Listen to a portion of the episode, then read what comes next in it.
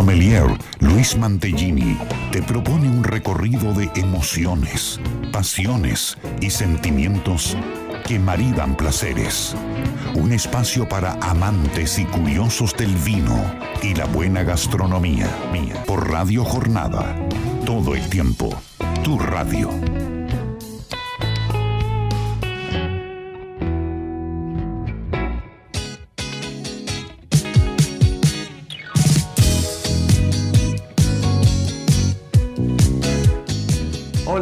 Muy pero muy buenos días. ¿Cómo están todos? Espero que anden muy pero muy bien. Nosotros acá en esta hermosa mañana o hermoso mediodía de sábado, aquí 30 de enero, desde Radio Jornada aquí en la 91.9. Mi nombre es Luis Mantellini y estamos listos para hacer otra deliciosa y hermosa edición de Sobre Gustos. No hay nada escrito. Buenos días Héctor, ¿cómo estás del otro lado de la operación?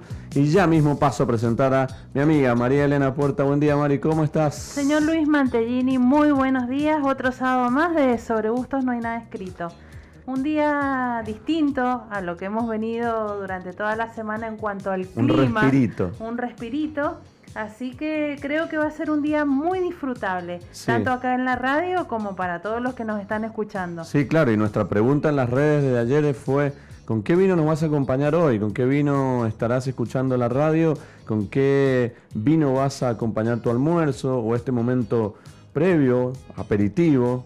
Contanos, contanos y ya vamos a pasar las redes y vamos a pasar también eh, las vías de comunicación para que puedas entrar e interactuar con nosotros en un programa lleno de información. Ha habido mucha acción por parte nuestra en lo que tiene que ver con las salidas, eh, a ir a, como hacemos siempre, parte de nuestro trabajo es ir a comer, es, sacrificarnos en, ir a tomar algo, en ir a conocer nuevos lugares, en hacer experiencias con distintas comidas, eh, chusmear un poquito los vinos, chusmear la, la comida, la gastronomía. Bueno, parte de lo que hacemos diariamente hemos tenido una semanita para contar distintas cuestiones que vamos a ir avanzando, pero ha estado muy, muy entretenida nuestra semana. Quería agradecer a todos, primero por la semana pasada, nuestro comienzo de esta cuarta temporada, a todos aquellos que nos saludaron, aquellos que participaron, aquellos que eh, nos acompañaron, que tuvieron la posibilidad de contarnos y también de poder... Eh, eh, mandarnos mensajitos. Así que un agradecimiento a todos y espero que estén ya prendidos aquí a Radio Jornada para poder hacer, hablar, charlar, comentar y además participar del sorteo que tenemos hoy. En, eh, enseguida se los vamos a comentar. Saludar como todos los sábados y en esta cuarta temporada nuestros amigos de Bodega Estáfile, a la familia Porreta, Federico, Karina, todos allí que están del otro lado seguramente escuchándonos. Y también quería pasarle las redes sociales de la bodega para que puedan estar en contacto y eh, conocer la actualidad y sus vinos, aquellos que no lo conocen. En Facebook lo van a encontrar como eh, Bodegas y en Instagram y en Twitter como arroba bodega allí para que lo sigan. Decía, vías de comunicación para que empiecen ya a contarnos con qué vino nos estás acompañando. Nosotros hoy tenemos un vino blanco, hemos venido eh, medio contramano, pero a propósito, porque este programa se llama Sobre Gustos. Y normalmente uno dice el día fresquito va más con un tinto. Sí, exacto. Calor, calor, blanco, un, tinto refrescante. Igual no hace frío, está súper agradable. Está, lindo para aquellos que tienen, yo repito, que tienen parrilla, que tienen un paticito. Hoy está ideal para aprender, ya estar prendiendo un, fuego, hacer algo, no sé lo que tengas, un bife, un pollo, un cerdo, una costeleta, una costeleta lo que tengas ahí a mano, unos choricitos, y comenzar ya con el vino que tenés, poner el volumen de la radio fuerte y comenzás a escucharnos un ratito y a relajarse. Decía, las vías de comunicación es aquí el WhatsApp de la radio, el 2616-83-1434, nos contactás y nos contás que estás probando y además participás también por los temas que vamos a charlar hoy, porque hoy tenemos, entre tantos temas, tenemos situación real de restaurante, que es la que comentamos el sábado pasado, y hoy venimos con eh, otras eh, situaciones que nos pasan a nosotros o que nos eh, mandan y que les pasa a otras personas o que nos comentan otras personas, mira, fui el otro día a una vinoteca y me pasó tal situación o fui el otro día a comer y me encontré con esto, ¿qué hago? ¿Qué hice? Para que nosotros podamos charlarla acá y también ustedes nos acompañen y de alguna manera tratar de eh, contar situaciones y experiencias que nos pasan a todos en distintos restaurantes. Pues pasa mucho. Pasa sí, mucho. pasa muchísimo. Eh, pasa y nos puede pasar. El que no ha tenido o el que ha tenido la suerte de nunca tener esta experiencia, eh, no estamos libres de que en algún momento tengamos una, no sé si mala experiencia, pero algo que no disfrutemos totalmente. Exacto, y totalmente contar también para que podamos eh, saber cómo actuar en, referencia a distintas situaciones. Exactamente, eso es lo que te digo, no es que eh, porque haya algún problema eh, o alguna falencia en el servicio o en esa experiencia que termine siendo una mala experiencia, sino tratar de salir lo más disfrutable posible de ese momento. Y aparte de acá a nosotros nos gusta dar ideas también y sugerencias, no solamente para aquellos que atienden, que son los mozos, o aquellos que están en el salón dando la cara, sino también por ahí algunos tips o sugerencias, recomendaciones para los encargados, los dueños de restaurante, vinoteca, que por ahí quizás hasta no conocen la problemática que les sucede a un comensal, porque por ahí no todos los encargados están al tanto. Si bien hay lugares que son atendidos por sus dueños o los dueños van a las mesas o, chequean que esté todo bien. Ayer fui a comer un lugar, después vamos a contar también vos donde estuviste, donde los dueños se acercan y si bien no son los que atienden, pero se ve que están atentos a, si falta algo. Bueno, y ahí cuando uno tiene una, una por ahí algo para comentarle, lo puede hacer y el dueño seguramente va a tomarlo en cuenta. Pero tratamos de acá y vamos a contar un par de situaciones lindas y también para que estés atento. Y también nos vamos a meter, como siempre, en el tema del aceite de oliva virgen extra. Mari, contó un poquito, primero que has andado esta semana también por los caminos del olivo y además traes un tema más que interesante de actualidad. Sí, sí, la verdad que esta semana he estado por, por la ruta del olivo en Maipú, eh, visitando diferentes olivícolas y vamos a hablar de, del panorama actual de la olivicultura.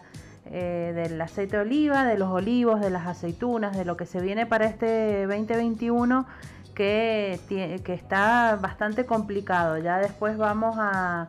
Una buena y una no tan buena. Así es. Sobre el consumo y la producción. Exactamente. Perfecto. Está lindo eso. Eh, eso. Eso vamos a hablar. Consumo versus producción. Tal cual. Linda, lindo tema para también tener en cuenta aquellos que eh, les interesa saber un poquito sobre la actualidad del aceite de oliva virgen extra que eh, como el vino, tiene siempre una cuestión cambiante y que está bueno tratar de ponernos al día sobre, sobre este tema. Entonces vamos a, tener eso para que...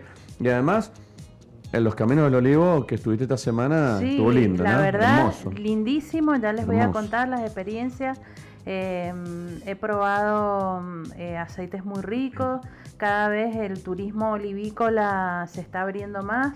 Las olivícolas están teniendo lindas propuestas y experiencias y algunas en forma gratuita, otras hay que pagar, pero es un costo súper em, eh, irrisorio, vamos a decir. En otros lugares eh, lo único, exacto, lo único que tenés que hacer es comprar algún producto, así que está muy lindo para aprovechar y bueno, si vamos a visitar una bodega, también de pasadita podemos pasar por algún olivícola. Poco a poco yo veo gente que está empezando a combinar y a complementar una salida a bodega que antes exclusivamente era dos o tres bodegas. Hablo del mendocino, hablo del local, hablo del, que viene de otra provincia, que también venía enfocado exclusivamente en las bodegas, que hoy también está dando paso a darse en estas visitas un lugarcito para una olivícola que también vamos a decir están dentro de los caminos del vino, no es que hay que irse a otro lugar y, que, también te incentiva al pasar por ahí por la puerta y decir, ah, mira, acá está, está la olivícola, a ver, vamos a meternos, está abierto, te atiende. Lo bueno, como siempre recomendamos desde aquí, es eh, si vamos a hacer un paseo, buscar con anterioridad una olivícola cerca de la bodega, hacer una reserva pero mm, la verdad que yo fui a dos lugares sin reserva y me atendieron súper bien. Así que, bueno, ya vamos a contar que, que bueno, eh, tenemos que empezar a disfrutar también de este turismo del oliva y combinado con el vino. Tal cual, cosas hermosas y cosas lindas que tenemos en Mendoza actualmente. Estamos con un vino, decíamos recién, con un Torrontés 2020 de la línea GEA de Bodega Starfield que estamos disfrutando, que ya arrancamos a beberlo. Eh, un blanquito decíamos súper fresco, pero enseguida, más en el último bloque, vamos a dedicarnos de lleno a la degustación. Y yo traía una pregunta también que te la hago ya vos, María, a ver si, me la puedes responder. Es una pregunta fácil y complicada. Bueno, vamos a ver. ¿Cuál es la parte más linda o cuál es la parte que más te gusta de la degustación? Normalmente nosotros repasemos. Uno cuando va a hacer una degustación, eh, normalmente está teñida de tres pasos en lo que es vinos, y es la parte visual, donde uno observa y donde uno eh, puede admirar ciertas cuestiones, la parte olfativa, de donde uno eh, también percibe muchísimas cosas y además asocia y traen recuerdos.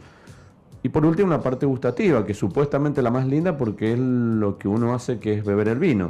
Pero no siempre es así. Yo tengo casos, que después también lo podemos charlar, donde por ahí se prefieren distintas etapas. ¿A vos cuál te gusta más o por ahí cuál disfrutas más? Sin dudas, la parte olfativa. Bien, mira vos. Sin dudas. Conozco gente que le gusta mucho la parte visual del vino. Sí, pero sí, la olfativa es súper. La olfativa me encanta, me, me, gusta a la hora de la degustación. Eh, acercar mi nariz a la copa cuando está recién servido el vino y no ha tenido movimiento.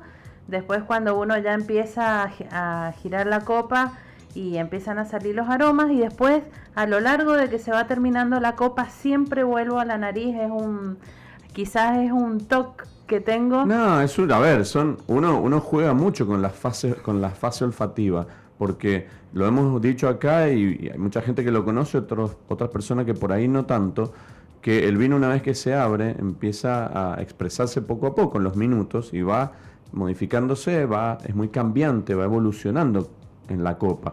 Por lo tanto, en esas etapas de disfrute también, no, no es que una vez que vos haces una primera olfacción ya está, sino que también está bueno desandar el camino a medida que vas tomando el vino, porque hay gente que huele la primera copa que le sirven, olés, mmm, después bebés, y después de la segunda copa directamente tomás. Claro. Por ahí otros preferimos hacer siempre lo mismo, oler, beber.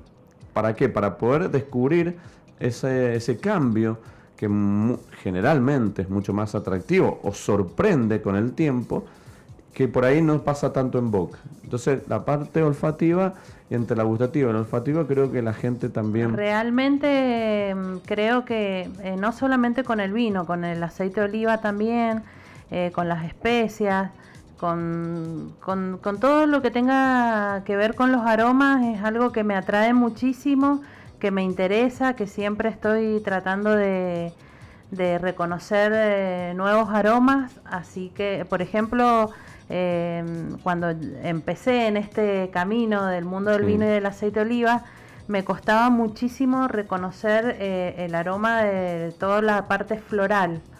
Y bueno, así con ejercicio, buscando, y que por ahí yo no había tenido tanta, tanto contacto porque la memoria olfativa también, bueno, tiene muchísimo que ver. Entonces al no tener tanto contacto con flores, plantas, había ciertas cosas que no podía identificar y bueno, ya uno empieza ahí el ejercicio de, cada vez que tenés alguna una flor, alguna plantita, eh, oler, reconocer y después eh, podés... Eh, en el vino percibir estos aromas. Todo esto se trabaja, porque hay gente que te dice, no, yo la verdad no, siempre huelo lo mismo, o la verdad no, no percibo nada, no siento nada cuando vos me servís un vino. Que no está mal. Que no está mal, pero digo, aquel que le interesa, eh, no es que si vos en una copa de vino no podés definir nada, no hay que frustrarse. Si vos querés eh, desempeñarte o desarrollar tu sentido, solamente tenés que practicarlo, que prestar atención, pero digo, se trabaja, no es que todos nacemos es un entrenamiento. Es un entrenamiento en el tiempo, un entrenamiento sensorial y un entrenamiento durante eh, los días o durante los momentos que tenés enfrente tuyo una copa de vino. Es totalmente trabajable y es muy lindo. Bien, decía, ya eso vamos a entrar después y vamos a hablar, además de la degustación del torrontés, un poquito del torrontés del, en sí, de la uva, de algún maridaje regional también que andan dando vueltas y un montón de opciones y además tenemos una entrevista. Hoy tenemos una gran entrevista, una entrevista de lujo que corresponde a esta sección que hemos denominado la cosecha 2021 para empezar a conocer los detalles. La semana pasada hablamos con el ingeniero agrónomo Juan Dalapé que nos comentó un panorama actual de la de los comienzos de la cosecha aquí, principalmente en la zona este, como que ya habían comenzado o comenzaban esta semana. Aquí nos vamos a ir hacia el norte, hacia nuestro querido y nuestro hermoso destino de Cafayate, para poder hablar con eh, Francisco Puga, que vamos a decir Paco, Puga, con Paco, para todos los amigos. que bueno, él en sus redes sociales es Paco Puga. Es Paco Puga, tal cual. Y vos sabés que hablé con él en la semana y me comentó que están, están haciendo muchísimas, han empezado fuertemente con la cosecha y queremos saber cómo está la cosecha en el norte argentino, cómo viene, cómo la ven, cómo eh, se presenta. ¿Qué panorama se avisora? Exactamente, así que a partir de las 13, 13.10 vamos a tener la entrevista con, con Paco que generosamente nos ha cedido su tiempo un sábado al mediodía para poder contarnos un poquito eh, qué están haciendo allá. Tengo un saludito. Sí, claro, vamos. Nuestro querido amigo Rodrigo Pica, un abrazo desde Chile. Extraño aceite de oliva arauco mendocino. Eh, se me acabó la provisión. Qué ganas tengo de gustar con ustedes la cosecha 2020 del Torronté Gea de Bodega Estáfiles. Un saludo grande a Rodrigo, a todos allá del otro lado de la cordillera que nos escuchan bastante seguido y que bueno, ahora entendiendo la situación y todo, así como ellos también se están quedando sin stock de vino argentino, nosotros también nos estamos quedando sin stock de vino chileno, que nos gusta compartir y lamentablemente podría haber una especie de en la frontera de correo que, que, que, dejas ahí algo y lo pasan para el otro lado, no sé, se me, ocurre algo. Entonces dejamos una caja de aceite, una caja de torronté para Rodrigo y él, en la misma caja vemos vino de Chile, pero eh, ciertamente eh, uno extraña también todo esto, esperemos pronto que, podamos eh, tenerlos acá o ir para allá y de alguna manera, eh, falte poco, falte mucho, tener la posibilidad de retomar los hábitos de, visitar a los amigos fuera de Argentina, que es, muy necesario. Decía también que vamos a hablar de no turismo, tenemos sorteo, queremos sortear una botellita de Chardonnay. Tengo ganas de sortear una botellita bueno, ¿Puede ser? Sí, claro. No, si no sorteamos otra cosa. No, no, no, no. Chardonnay está bien. siempre es bienvenida. Sí, siempre una botella del varietal que sea. Sí, tal cual, tal cual. Entonces vamos a, sortear una botella de Chardonnay Estáfile para todos aquellos que quieran comenzar a saludarnos, a escribirnos, repito, al 2616-831434. Podés comentarnos con qué vino nos acompañás, mandarnos un saludo o poder opinar también de esto que planteamos recién y ya pusimos aquí sobre la mesa, el tema de las situaciones reales, el tema de si te ha sucedido alguna experiencia distinta, el tema también podés opinar del aceite de oliva virgen extra, también podés opinar ¿Cuál es la parte más linda que más te gusta de la degustación? Recién María Elena nos contaba la parte olfativa. Entonces también puedo opinar de ciertos temas y acompañarnos aquí hasta las 14 horas eh, que estaremos charlando. Y, además, yo siempre digo, eh, fin de semana. Hay mucha gente que toma vino el fin de semana. Siempre. Sí, sí. Viste que hay gente que dice, no, yo en la semana tomo poco. Me gusta encarar el fin de semana. el fin de semana hay que empezar para mí a disfrutarlo ya desde el sábado a esta hora. El sábado a esta hora es un gran momento. Yo si tuviese... Difiero, yo el viernes en la noche ya para mí ya es tenés razón, tenés razón, el viernes en la noche, bueno, pues si seguimos con esa, el jueves en la noche, entonces estás en la previa del día previo al fin de semana. pero ya el viernes como uno llega de trabajar, se relaja, ya empieza el disfrute em, del fin de semana. Hay mucha gente que los días sábados trabaja, pero como que es más relajado. Uno dice, bueno, el sábado, eh, ya fin de semana, eh, voy más relajado, entonces me permito el viernes en la noche tomar una copita, salir a algún lugar.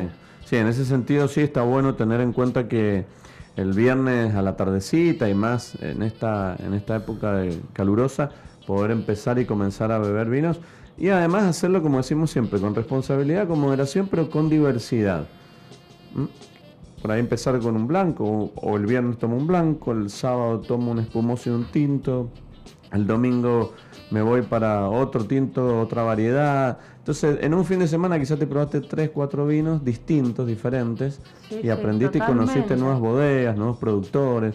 Hay tantos vinos, hay tantos vinos hoy que no alcanza el tiempo para poder disfrutar. No, no, la verdad que no. No alcanza. Es una pena, pero por otro lado está bueno. No, está bueno porque uno siempre tiene la posibilidad de, probar algo nuevo. Como decíamos recién que hablábamos de, nuestros amigos eh, de Chile, no solamente Rodrigo, tenemos varios amigos allá.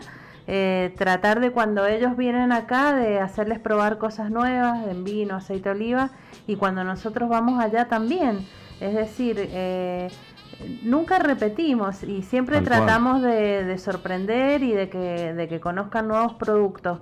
Así que eso está bueno y bueno, nosotros particularmente eh, también es lindo estar siempre probando cosas nuevas para poder recomendar y para que la gente se anime a disfrutar de estas recomendaciones. Tal cual, yo lo llamo trueque experiencias. Ajá, bien. Que normalmente uno conoce el trueque con productos, te doy un vino, me das un, un queso, por ejemplo, o te doy un vino por un vino.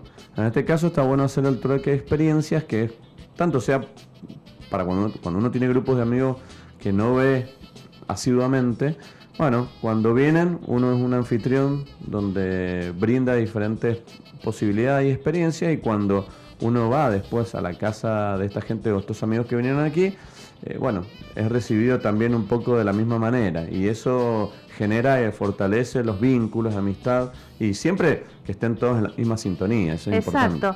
Eh, no solamente con los amigos de, digamos, de otros países, sino también tenemos amigos en otras provincias y mm, lo que se ha dado en este contexto de pandemia, por ahí que, que uno antes eh, bueno, que no podíamos juntarnos en la casa, entonces si te querías juntar te obligaba a salir a algún lado y bueno, hacer ese ejercicio también eh, con nuestros amigos de aquí, que por ahí bueno, nuestro grupo es bastante salidor, pero por ahí tenés amigos que no están acostumbrados, entonces en vez de invitarlos a tu casa, los invitas a compartir una experiencia afuera y quizás se tientan y ya empiezan eh, a disfrutar de este mundo del vino, de la gastronomía. Tal cual. Siempre hay que ser un buen anfitrión, siempre.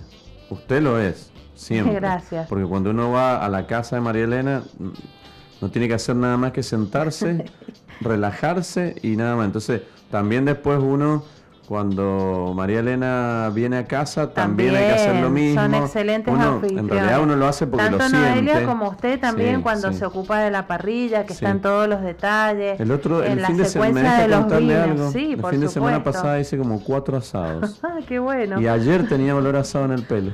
pero me he lavado toda la semana el pelo. Estaba impregnado. No sé, por ahí pero desde el lunes a la noche que terminé de hacer un costillar de cerdo a la, a la llama. ¡Qué rico! Me bañé martes, miércoles, jueves, viernes. Yo también hago deporte, entonces me baño toda la semana. Todos los días. Resulta que ayer todavía tenía un poquito de olor en el pelo de, de, humo. Qué, qué bárbaro. Bueno, eso quiere decir que el, asado salió bien, con buena con buen humo, buen, bien aromatizado. No he visto ningún comentario malo en las redes sociales. No, no, no, no, se ha pasado mal. No, no se quejaron. Este Hablando de redes sociales, saludamos a Oscar, que nos dice muy lindo el programa, abrazo grande y muy buena información la que dan. Perfecto, sí, sí, muchas gracias, Oscar. Entonces, y acá estamos tirando una ensalada de datos, de tips, de temas que por ahí vienen bien, por ahí ayudan, por ahí uno ya lo conoce, pero de todos modos nosotros nos gusta siempre hacer esta ensalada de tips y de cuestiones porque un tema lleva al otro. Acá tengo un mensaje de Alejandro Vigilanti que dice, sí, sí, hay que tomar variado y diario para afinar el paladar y alegrar el corazón. Tal cual, sí, es una buena frase esa y, bueno, Alejandro lo conoce bien porque Ale es un bebedor diario, pero también... Eh, un bebedor diario, pero responsable, como hemos hablado, porque a veces no hace falta tomarse la botella, a veces sobra un poquito, lo puedes guardar en la heladera, y si estás con tiempo y empezás a las 7, 8 de la tarde, y si te le tomas una botella sola y te la terminas a las 12, está perfecto porque tuviste un tiempo, comiste, estás en tu casa. También es una forma de relajarse y de, como dice Ale, alegrar el corazón. Bien, vamos a hacer una pequeña pausa, vamos a hacer la primera de las pausas y después vamos a venir y nos vamos a meter de lleno en lo que has traído sobre el aceite de oliva virgen extra y vamos a adelantar la situación.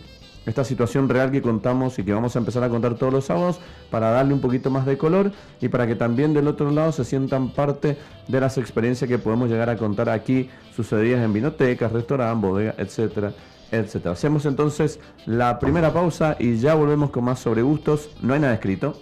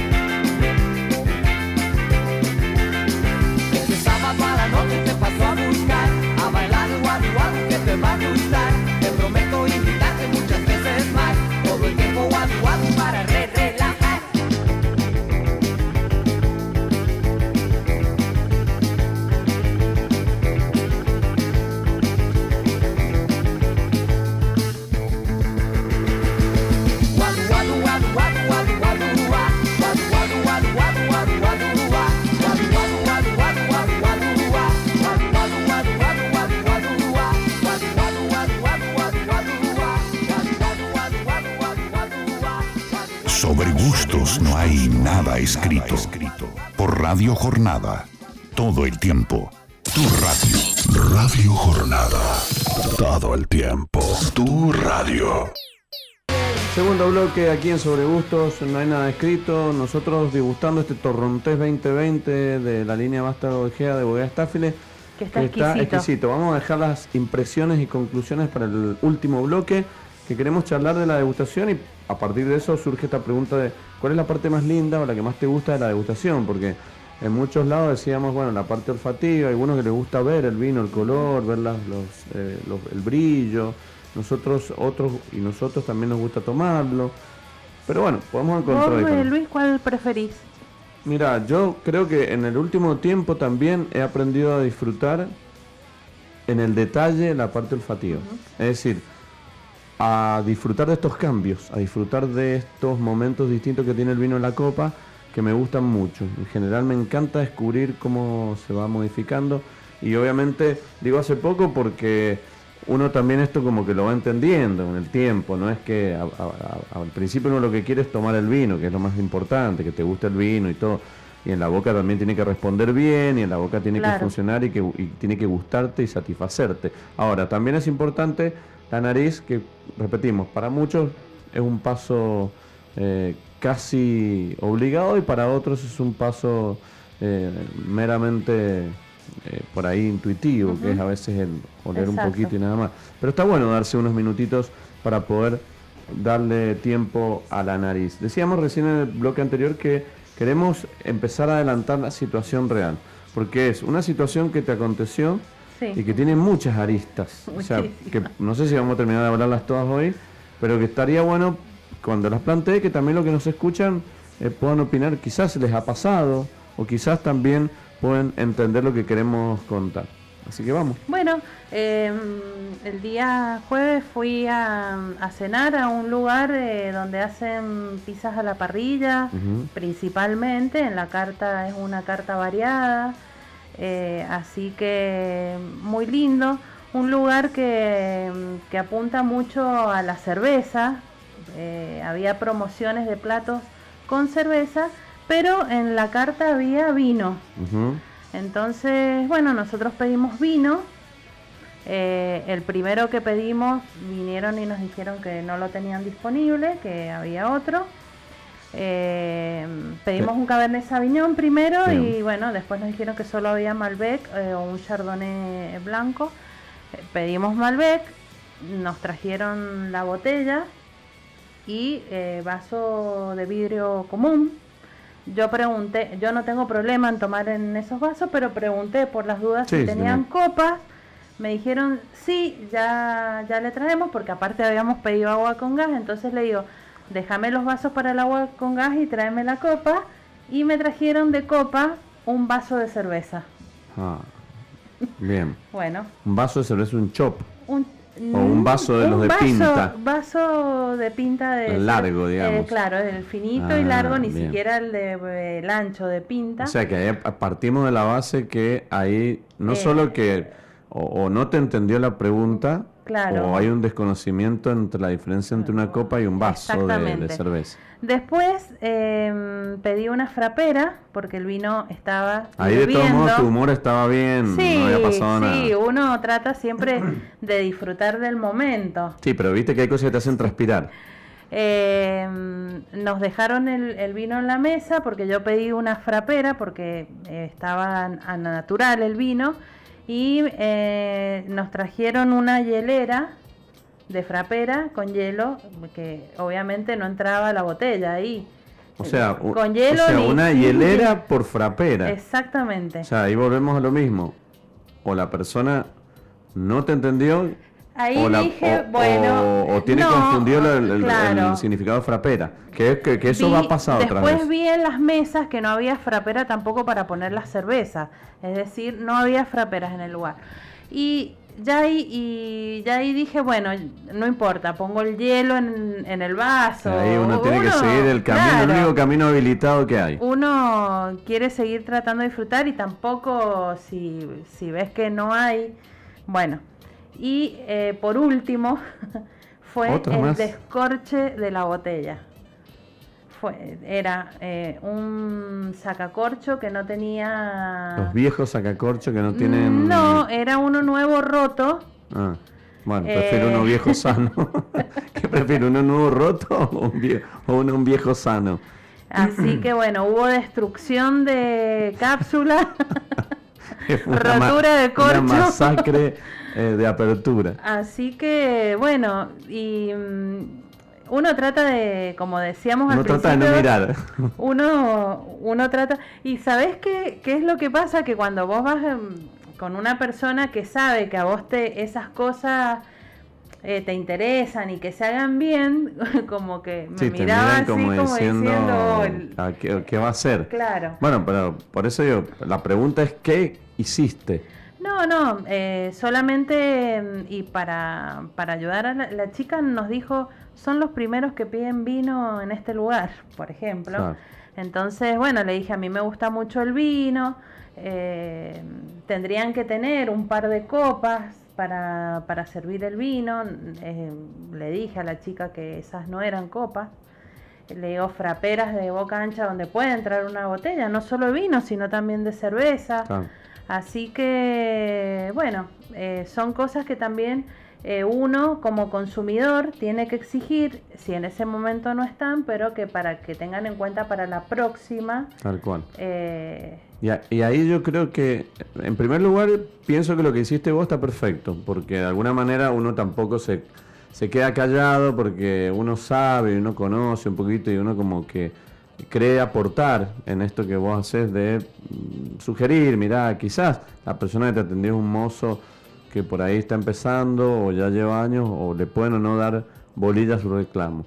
Por otra parte, creo que fundamental la intervención de los encargados de los dueños en primero que les interese tener vino en su lugar de en su restaurante.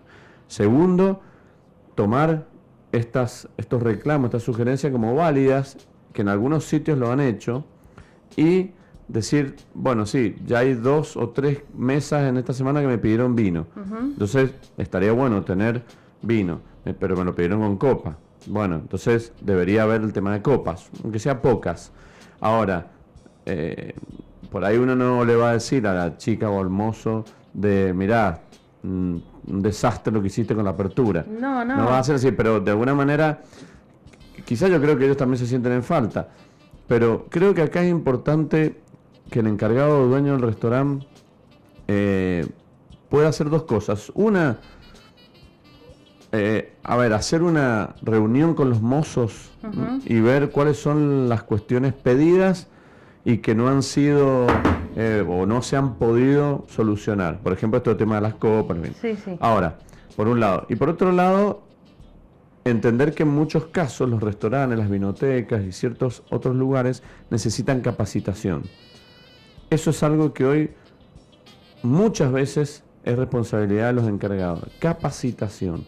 Y la capacitación es una herramienta muy útil que puede ser básica para que el personal del salón esté preparado para atender las mínimos, los mínimos requisitos que es el servir una mesa. Exactamente, y yo creo que también va en uno, porque nosotros hemos hecho servicio en, muchísimos lugares, eh, en eventos, y por ahí el, dueño de la bodega que te contrata para el stand no te lleva, por ejemplo, el accesorio indispensable que es el sacacorcho entonces uno tiene que tener uno, porque no son muy caros, que esté en condiciones. Este no tenía cuchilla, la parte de los dos tiempos le faltaba el remache. Entonces, bueno. Es, una, tu herramienta de trabajo. Es una herramienta de trabajo. Y si vos vas a trabajar con una herramienta que no sirve, obviamente las cosas las vas a hacer mal. Eh, yo trabajo en una oficina y si no me dan una lapicera, vamos a dar un ejemplo, me llevo una lapicera. Una abrochadora, O una abrochadora también. Claro, que tenés que abrochar y no tenés que, ¿qué vas a hacer? Con un ganchito, tener una lapicera, hay que firmar y no, no te anda ninguna lapicera y va a firmar a, media tinta, no creo que eso está en uno. Y bueno, y ahí volvemos eh, a otro tema que también podemos hablar después, el tema de la propina, porque cuando eh, vos tenés todas estas experiencias. Sí, claro. Eh, el, buen servicio se premia con una buena propina. Entonces, Eh, acá mm, Mario Azaguate dice, hablemos del restaurante Ratón que pedí frapera y te la traen con media cubetera de hielo y mucha agua. Eso lo hemos charlado otros años, pero está bueno porque es una de las experiencias que también sucede muy a menudo y que normalmente nosotros que ya estamos acostumbrados, como Mario, como seguramente muchos de los que nos escuchan, cuando pedís una frapera, decís, me podrías traer una frapera, pero por favor, con mucho hielo. O sea, vos tenés que hacer esa aclaración. Pues si no, pasa que te traen, te traen cuatro hielitos nadando ahí en, tres litros de agua y, no te sirve de nada eso. No te sirve de nada, entonces tenés que volver a decirle al mozo o a la chica, por favor, podés agregar más hielo. Entonces, al fin y al cabo generás más un, un trabajo más para el mozo y a vos te, te, vuelve a decepcionar que, no entiendan el concepto. aparte que mm, eh, nos ha pasado un montón de veces que hemos ido a comer a un lugar y nos toca un mozo que es nuevo y la actitud también, porque por ahí te dicen, eh, es el primer día, es la primera vez que estoy abriendo un vino y ya es diferente. Es diferente, claro. Y la actitud que tienen. Totalmente, totalmente. O por ahí, esto de la frapera Ah, bueno, no sabía, yo pensé que... Bueno, entonces voy a entender que... Ahora, como dice Mario, por ahí, si va a ser para ahorrarte una media bolsa o un cuarto de bolsa de hielo, a mí me parece que estamos eh, equivocados, porque vos lo que necesitas es que el vino en muchos casos se enfríe y en otros casos se mantenga y en otros casos no se caliente. Por lo tanto es importante esto que, que nos dice Mario, que eh, bueno, es una situación súper habitual, como nos ha pasado otras veces de ir a un lugar y te pedís un vino y no tienen fraperas porque las fraperas las están ocupando las cervezas, que no tienen nada de malo porque las eh, fraperas también pueden ser utilizadas, pero en muchos casos están utilizando las fraperas para las cervezas con la marca de la frapera de una bodega. Entonces como que eh, a ver, no me sí, bueno, nosotros nos han traído vinos de una frapera de, Corona, por ejemplo. también uno eh, uno entiende los, los juegos del restaurante, uno no se queja de esos pequeños detalles. Pero sí es cierto lo de cuidar el tema del hielo, eh, en el sentido de, no escatimar, sino que de dar, porque eso es un servicio, y eso es un servicio que eh, nada más ni nada menos hace que vos mantengas o refresques el producto vino. Y el tema es que después uno no sabe si volver a ese lugar, darle otra oportunidad eh, para, para, retomar y que sea una experiencia totalmente satisfactoria. Eh, por ahí te preguntan, che, fuiste a tal lugar que, que, está muy de moda, por cierto, ese lugar. Entonces vos decís, sí, fui, pero me pasó esto. Entonces también eh, comimos muy bien, la comida exquisita, pero bueno. Sí, pero a veces uno tiene ganas de ir a comer y relajarse y no estar eh, pidiendo la frapera, pidiendo más hielo, pidiendo el vino más frío, pidiendo las copas, pidiendo la pimienta, pidiendo el aceite de oliva. Entonces al final vos querés ir a un lugar y, no, ya, si no, no, para eso no salgo más. me quedo en mi casa. Oliva, ni nada, porque dije acá no debe Eso me quedo en mi casa que ya tengo todo ahí y estoy a un paso de buscarlo. Pero son cosas que van pasando y nosotros vamos a seguir charlándola, pero me interesa un poquito que nos cuentes, Mari, de, de esto que nos has traído hoy del aceite de oliva virgen extra eh, un poco la actualidad y esto que hablamos y anticipábamos sobre el tema de una buena y una mala, que es el tema de producción o consumo y elaboración, podríamos decir, o producción-consumo, en, lo que hoy respecta a este tema del aceite de oliva, de la aceituna también. Sí, em, felizmente el consumo del aceite de oliva virgen extra ha aumentado y muchísimo. Em, hasta hace unos años el consumo per cápita era de 250 mililitros per cápita. Eh, no hay cifras exactas, pero eh, se ha casi duplicado el, consumo, es decir, que es una buena señal. El consumidor que compra el aceite de oliva virgen extra eh, está mucho más interesado por saber. antes comprábamos una botella, sabíamos que era un blend y no ni qué variedades tenía. En cambio ahora pregunta. Y demoraba eh, mucho más en consumirlo, pero ahí lo tenías que te duraba un mes. Eh, pregunta por, por variedades, compra eh, aceites de oliva virgen extras varietales 100%. Entonces, esto más las promociones que, que, se han hecho durante la pandemia, que también lo hemos hablado desde acá, no solamente con el vino. El vino, en esta semana también eh, salió un artículo del INB que el consumo ha subido de 18,5 litros a 21 litros per cápita en este 2020. Es decir, que, que está bueno, que se le ha, dado, ha habido un incremento en bagging box, en latas, leía. Y bueno, con el aceite de oliva virgen extra ha pasado lo mismo, ya no se compra solamente eh, el, bidón de 5 litros o de 3 litros, sino también eh, que uno apuesta al, lindo packaging que tiene ahora el aceite de oliva, eh, también bagging box, eh, botellas de, diferentes tamaños, colores. Así que, mm, digamos, esas son buenas noticias.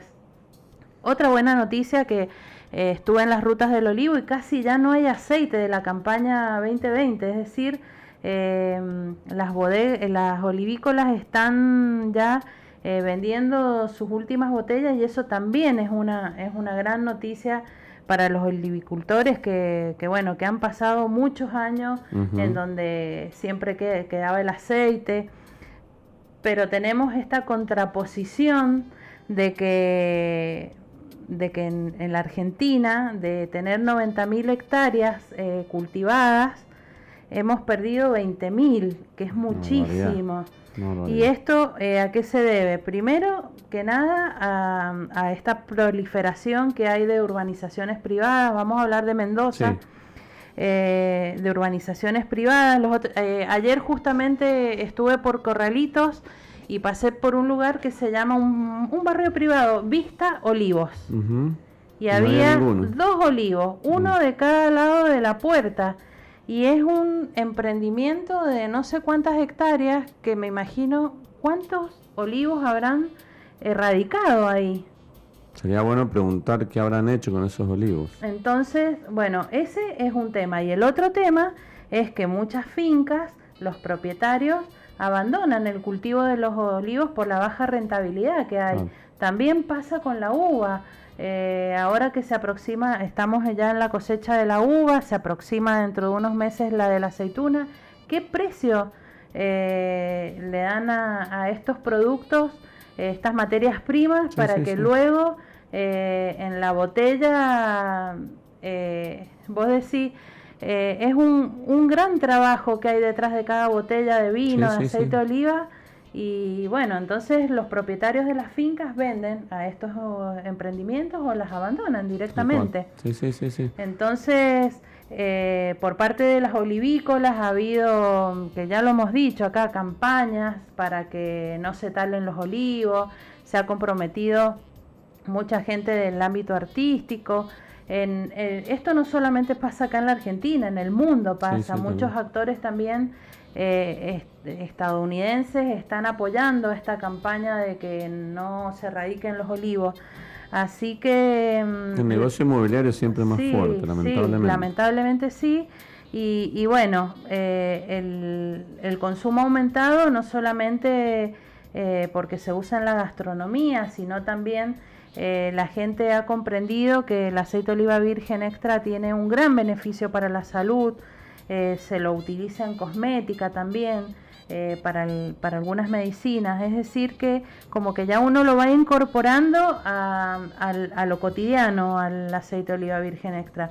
Por ejemplo, hay una olivícola que se ha puesto en contacto con el municipio. Esto lo, cuento porque me parece algo fantástico de imitar. Eh, una olivícola de Fray Luis Beltrán se puso en contacto con el municipio de Maipú y eh, puso a disposición 50 hectáreas de su finca para, de, eh, para que se replanten olivos que eh, se sacan de estos emprendimientos privados.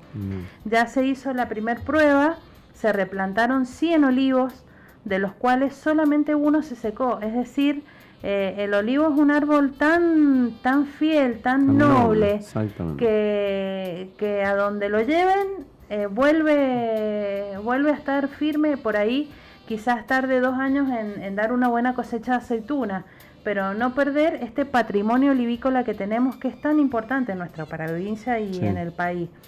Y, hablando con, los encargados de las olivícolas, eh, al, aumentar el consumo y haber eh, baja de producción, eh, tenemos menos olivos, es decir, menos aceituna, menos aceite, les va a costar en este 2021, que todavía no se sabe si va a ser una cosecha de cantidad, cumplir con todos los requerimientos y sobre todo con el requerimiento mundial que tenemos, porque el aceite de oliva ha logrado una posición en las góndolas internacionales, el aceite de oliva mendocino sobre todo, que es súper importante.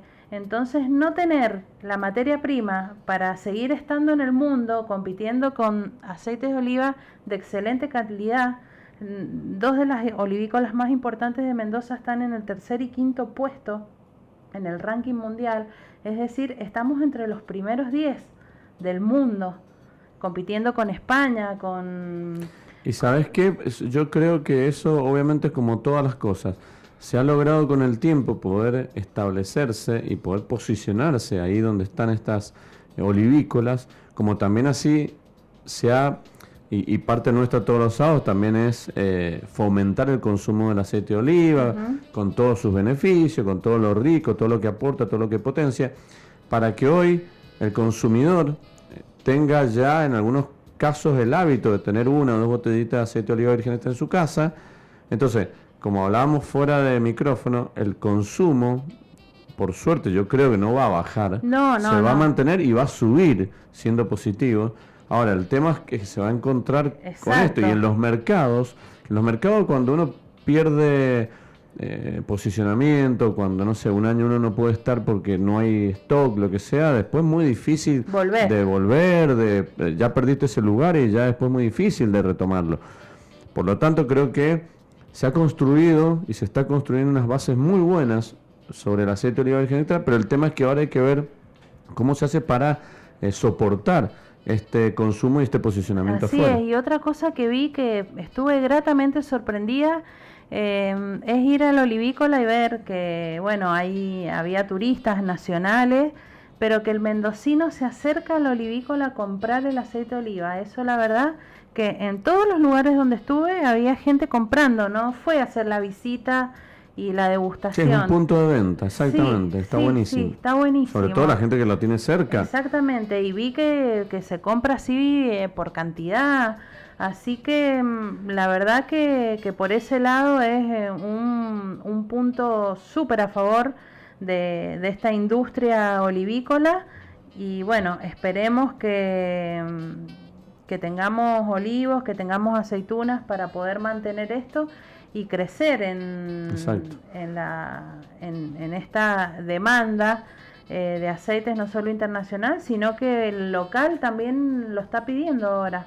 Sí, eh, bueno, esperemos que, que esto eh, pueda de alguna manera solucionarse. Sabemos que las olivícolas más importantes están hace un tiempo ya trabajando con todo esto de poder estoquearse, de poder enfrentar una nueva cosecha, una nueva producción para poder eh, abastecer eh, mercados internos y externos y que de alguna manera también eh, se cree la conciencia y nuevamente se genere una concientización sobre el cuidado de este tipo de a ver, materias primas y, de, productos como el oliva y como el vino que siempre decimos son tan culturalmente nuestros y que es una pena que o que de alguna manera, a ver, no digamos que el, negocio inmobiliario es negativo, sino que también, bueno, puede ser un tipo de negocio positivo, pero que se pueda reimplantar eso que se, que se perdería en algún sitio donde, con tanta tierra que tenemos hoy, está bien,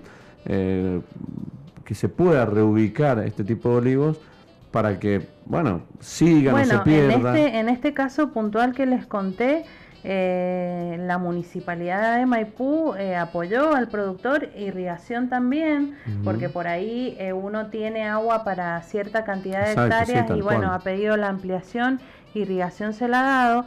Y mm, justamente Pablo Flores, el propietario de esta olivícola, decía que por ahí pasamos por fincas y pensamos, uy, ese olivo está seco y no está seco. Es decir, eh, podemos salvarlo, se puede reimplantar, recuperar y, bueno. está ahorrando años y años de, poder plantar uno nuevo. Exactamente. Sí, esperemos que, la cuestión eh, sea. Y yo creo que también tiene mucho que ver con el apoyo de las organizaciones o de las empresas y también del gobierno, de los municipios, para que esto eh, se, pueda, se pueda mantener a flote y que se entienda también la importancia del negocio del, olivo. Eh, hablé puntualmente de esta cosa eh, esta, que pasó en Maipú. Por ejemplo, el municipio de Luján tiene un ordenamiento territorial en donde está, digamos, contemplado este tema de la erradicación, tanto de las vides como de los olivos. Así que, bueno, ojalá eh, todos los municipios copien estas cosas que son buenas eh, para, para, que nuestra provincia siga creciendo, bueno, y obviamente nuestro país también, pero mm, la verdad que, que cada uno desde su lugar eh, puede llegar a hacer algo para que no perdamos nuestro patrimonio. Sí, tal cual. Interesantísimo tema, Mari, de actualidad, una realidad que refleja un poco el, estado del producto del aceite de oliva virgen extra y que mientras tanto nosotros desde acá al consumidor que siga consumiendo, que siga probando, que mientras tanto eh, también se pueda seguir probando y, conociendo mucho de todo lo que hay. Y lo que siempre también decimos desde aquí, no solamente consumir, probar, sino valorar el trabajo que hay de cada botella, atrás de cada botella, tanto de vino como de aceite de oliva o cualquier producto regional. Exactamente. Bueno, muy interesante lo que nos has traído, Mari. Eh, nosotros ya nos vamos a preparar para el próximo bloque con nuestra entrevista con Paco Puga desde Cafayate. Ahora tenemos algunos mensajitos y algunos saludos que enseguida vamos a dar, los vamos a dar todos juntos en un ratito, pero que se queden tranquilos que ya están participando por el sorteo de esta botella de Chardonnay eh, Staffile, perdón, de la línea Premium que vamos a sortear para aquel que eh, salga sorteado antes de las 14 horas. Mientras tanto, vamos a hacer una pequeña pausa y ya nos acomodamos para enfrentar esta linda charla que vamos a tener en el próximo bloque aquí en Sobre Gustos. No hay nada escrito. Último bloque aquí en Sobre Gustos, no hay nada escrito. Qué hermosa entrevista pasa que, sin eh, desperdicio. Sin desperdicio y, cuando uno escucha a alguien que no solamente que sabe, sino que también puede aportar de manera clara la experiencia y que nos puede de alguna manera mostrar lo que se está haciendo en el noroeste argentino, sobre todo para muchos que por ahí nos están escuchando y quizás no tienen este panorama que nosotros por ahí tenemos un poquitito más porque hacemos un seguimiento permanente y entender que aquellos que puedan y tengan posibilidad de comprar vinos del noroeste argentino, eh, hemos hablado en otros momentos de Jujuy, pero de Tucumán, de Catamarca y principalmente también de Cafayate, ahí en Salto, de algunos lugares, que lo hagan, que lo hagan para probar la diferencia de Torrontés, la diferencia de los Tanat, la diferencia de los Malbec, el Cabernet, Sauvignon, que como Paco claramente nos dijo, eh, un maridaje junto con el locro, que el locro es una de las comidas que no podés negarte cuando vas al noroeste, sea yo lo he comido en enero, en febrero, en julio, en noviembre, en diciembre. Ejemplo, ayer eh, otro grande de Cafayate, Rafa Domingo, publicó un torrontés con humita, que por ahí uno dice la humita es una comida de invierno y no. No, la comida de estación en Cafayate no existe. Es todo el año igual. Y tenés la posibilidad de comerla en restaurantes y en bodegas. Y están disponibles mm. todos los días del año. Todos los días del año. Unos saluditos para que nos han mandado Miguel, Diego, Laura, Josefina, algunos de los que nos han escrito y que nos están saludando y que siguen participando por el vino, este Chardonnay también Tengo saluditos para Susana, para José, para Sebastián, para Gabriela, que nos, eh, nos escuchan todos los sábados. Tienen asistencia perfecta. Qué lindo. Muchas gracias a todos los que nos escuchan. Eh, antes de cerrar y antes del sorteo, obvio, quería que eh, vamos a degustar el Torrontés. Estamos con el Torrontés, que me parece que es un vino que se ha ido abriendo en el tiempo. Estamos con este Torrontés GEA 2020, que precisamente hacíamos la mención de que Bodega lo, lo, trae desde el noroeste argentino, precisamente de Cafayate. Y tiene un poco esto de lo que podíamos coincidir con Paco en la parte cítrica, en esas notitas florales, en esas notitas a, cascarita de limón, esa frescura que tiene en nariz, que es muy atractivo para después poder beberlo. El torrontés en muchos casos en la boca son vinos que dan una sensación muy satisfactoria y agradable cuando uno ingresa en la boca. Y después cuando uno lo traga, dependiendo del tipo de torrontés, dura más o dura menos, pero tiene que seguir esa sensación.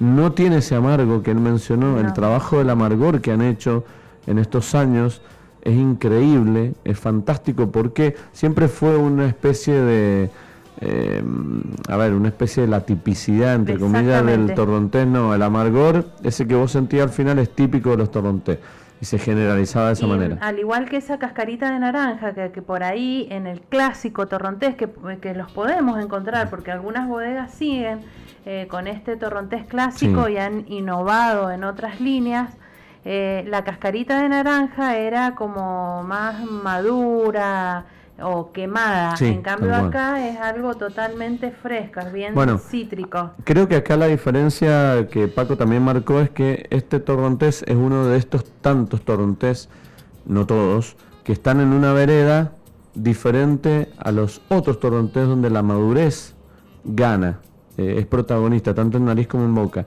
Todas las frutas, todas las, todas las flores, todo lo que uno puede oler es madurez o puede beber es madurez. En este caso es todo lo contrario, mucha más frescura, y mucha eh, refrescancia en boca. Y podemos hacer el ejercicio de comprar algún torrontés clásico y uno de estos que... Y, ver las diferencias, los dos son exquisitos. Eh, el torrontés clásico no tiene que salir del mercado porque, bueno, hay mucha gente que lo consume, lo podemos conseguir en supermercados, es súper accesible, tiene buen precio. Así que los invitamos a que hagan este ejercicio para ver eh, las diferencias de las que nos hablaba Paco, de un clásico a, esto que, está innovando en el Torrontés Cafayate, Por eso quiero aclarar que cuando uno dice que hay, en este caso yo hice la referencia a dos veredas, no significa que haya uno que sea mejor o esté no, posicionado, sino que simplemente el hoy tenemos, porque hace años no, pero hoy tenemos dos veredas y está bueno poder aprovechar a compararlos, poder ver cuál de las eh, dos eh, características te gustan más, cuál de los dos vinos disfrutas más con distintas comidas. Entonces, yo siempre nosotros acá lo decimos, mientras mayor diversidad haya en el vino argentino hoy, mayor cantidad de consumidores vamos a encontrar porque menos excusas hay para alejarse del vino. Así es, y quizás en hace muchos años eh, era impensable que se exportara un torrontés. Entonces ahora, bueno, quizás el torrontés clásico ande muy bien en el mercado nacional, en la gente que, que es gustosa de, esa parte y el que comienza a tomar vino, el, torrontés clásico también es una muy buena entrada, muy buena opción. Totalmente. Exactamente. Así que, bueno, hay que, hay que hacer la experiencia y disfrutar de, de todo esto que que la industria nos pone en las góndolas. Sí, tal cual, tal cual. Eh, creo que hoy eh, la, la búsqueda del consumidor por tomar vinos en algunos casos es tan variada y tan compleja, o la, o la queremos ver tan compleja, pero al haber tanto, no hay que marearse en la elección, y la elección tiene que ser eh, de, acorde al día, acorde al bolsillo, acorde a las ganas, a la comida, a la compañía, y eso es importante.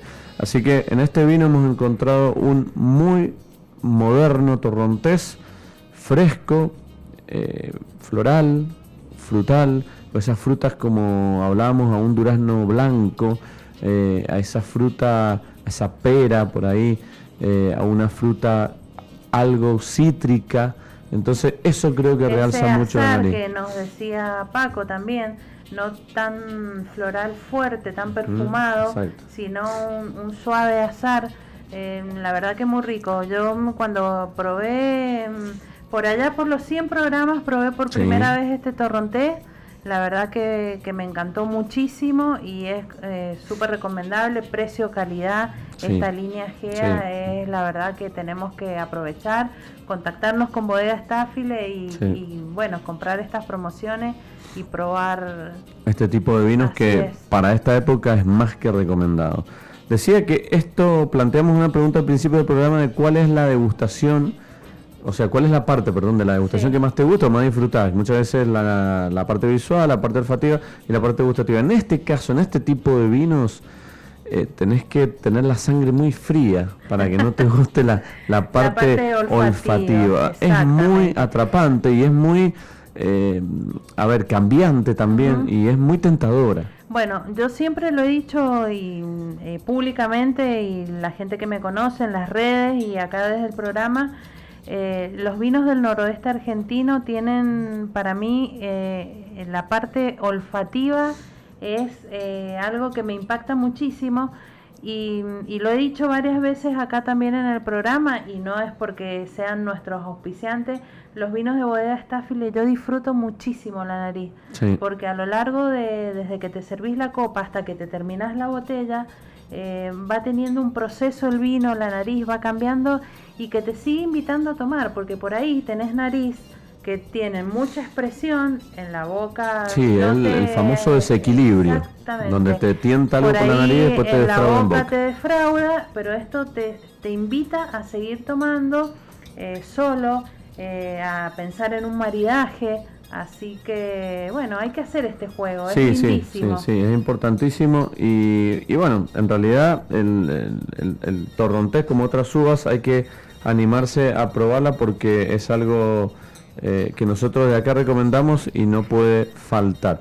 Mari, propusiste una situación real con muchos puntos a tratar, que en primer lugar, repaso rápido, llegaste, eh, no tenían una, una, variedad de vinos, eh, después pediste un vaso y te trajeron una pinta de cerveza, o sea, el vaso de pinta después en la, frapera. y te, trajeron una cubetera de hielo y después el tema del vino y el tema de la masacre de Escorchal. sí, señor. Pero bueno, estas son experiencias que uno vive y también quiero decir, anoche fui a un lugar divino, ya se nos está terminando el programa, en el próximo eh, programa vamos a contar la experiencia, pero tenés eh, lugares en donde es todo lo contrario y te sentís súper atendida, el servicio es excelente, el dueño se acerca a tu mesa a preguntarte al inicio si es la primera vez que venís, em, si estás bien, cuando terminaste eh, de la experiencia, si la disfrutaste, si te pregunta eh, si tenés alguna queja, algo. Y mm, eso está buenísimo porque esto eh, hace el crecimiento del día del día de, nuestra gastronomía, del servicio. A nosotros que nos gusta esta parte del servicio, no solo ir a un lugar y que nos sirvan, sino hacer servicio. Eh, a, mí me, a mí me encanta hacer servicio y estar en contacto con el consumidor. Entonces, eh, tener estas cositas en cuenta para que una mala experiencia no o una en un lugar a donde no están todas las condiciones te arruinen una experiencia porque por ahí es la única experiencia que vos podés hacer al mes porque no te da el bolsillo porque no tenés la oportunidad y bueno que, podamos disfrutar. Sí, bueno, ahí creo que es importantísimo esto de que pueda involucrarse el encargado dueño del restaurante. Eso es fundamental.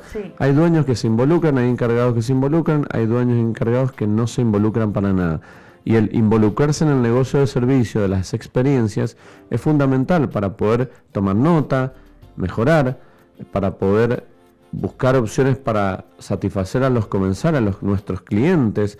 Entonces, Muchas veces el mozo, eh, a ver, tiene tantas cosas que hacer, son tantas las actividades que tiene un mozo, que tampoco puede tener la responsabilidad de tomar las críticas o las sugerencias que podemos hacer los comensales para después trasladarla al encargado y que el encargado en sí, si ya no le interesaba, menos le va a interesar. Yo eh, hablé con la chica que nos sirvió, que es súper atenta y que por ahí eh, se sentía así como con vergüenza. Eh, voy a dejar pasar un tiempo, le voy a dar otra oportunidad al, local, porque la verdad, un, un lugar lindo, em, la gastronomía muy rica, entonces, bueno, eh, vamos a darle otra oportunidad. Cuando vaya les cuento a ver qué, qué, resulta. También es importante eso como comensales, cuando uno come bien o cuando uno ve una actitud positiva de servicio en el personal, darle una oportunidad. Obviamente a veces las cosas no se plantean como uno quiere, pero cuando uno ve predisposición por parte del personal, uno generalmente suele dar una oportunidad. Es lo que decía, porque digamos en la parte gastronómica pedí algo que no estaba en la carta, que me hicieran algo especial y me lo hicieron, es decir, la buena, ahí. exacto, la buena voluntad está. Eh, yo creo que van a van a ser oídos al reclamo que yo hice, no reclamo, sino es eh, eh, para que sume el servicio. Sí, sí, sí, sí, sí, mostraste una opinión para que no sea después un mal comentario al lugar. Totalmente. una última pregunta antes de irnos y antes del sorteo que vamos a dar el ganador o ganadora. Digo, este torrontés, sí, sí. volviendo al, dijimos maridaje regional, pero ahora un maridaje acá. ¿Alguna comida preferida que tengas para con un torrontés? Sí, señor. ¿Lo tenés? Safijas, empanadas árabes. Oh, qué rico, safijas. Yo iba a decir, para mí tengo dos, pero me quedo con un pastel de papa. Bien. Un torrontés con pastel de papa. muy rico. Eh, puede ser una buena opción. O una entradita de torrontés con... Eh, a ver, ¿con qué puede ser? Además de un queso, pero en general como un plato principal porque el torrontés muchas veces se piensa como a mí aperitivo. Me, gusta, eh, obviamente, me gusta como aperitivo, pero en un principal acompaña muy bien. ¿Sabes con qué día? Con un aperitivo, con un tomaticam pancito con tomaticán y una copita de torrontés, papá. Pero, Dupau, si nos estás escuchando, por favor, vaya eh, marchando vaya un marchando, guarde y marche y frise. Qué rico. Exactamente. Bueno, estamos imaginando y estamos charlando. Hemos hecho un programa con tantas tenemos cosas. Tenemos mucho hambre ya. Tenemos ganas de llegar a comer y, tenemos ganas también de eh, que ustedes hayan disfrutado mucho de este programa. Hemos tenido, como decimos, una ensalada de cosas interesantísimas, de tips, de, sugerencias, de situaciones reales. Hemos hablado de la cosecha 2021. Y ahora el sorteo de este Chardonnay se lo va a llevar, acá lo tengo. Acá lo tengo. El ganador, en este caso del torron, del perdón, del Chardonnay eh, es para Ale Vigilante. Bien. Ale, eh, felicitaciones, por eh, estar, por haber participado y por eh, tener la posibilidad de disfrutar este Chardonnay que prontamente esperamos eh, puedas encontrarte con, con él. Eh, lindo programa, María. Hermoso, la verdad que lo he disfrutado un montón. Muchísimo, muchísimo. Y, hemos tenido muchos saludos, hemos tenido muchas opiniones que también hemos tratado de, de reflejar aquí. Y como siempre, el próximo sábado nos va a encontrar con más situaciones reales, con más vino, con más maridaje, con más recetas y con un montón de cuestiones que más aceite de oliva, que siempre está. Así que bueno, eh, muchas gracias Héctor del otro lado por la operación. Mari, muchísimas gracias nuevamente por haber estado aquí acompañándonos en este fresco sábado, pero con eh, siempre con el, motivo de buscar algún vino acorde al día que nos toque. Así es. Eh, la verdad que hemos tenido un excelente programa.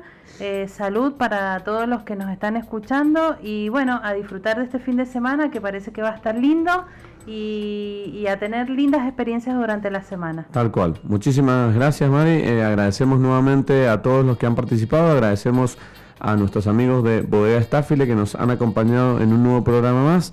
Mi nombre es Luis Mantellini y recuerden que no hay vinos mejores ni peores, sino que hay vinos más que te gustan más o que te gustan menos, porque sobre gustos no hay nada escrito. Chao, chao, hasta el próximo sábado.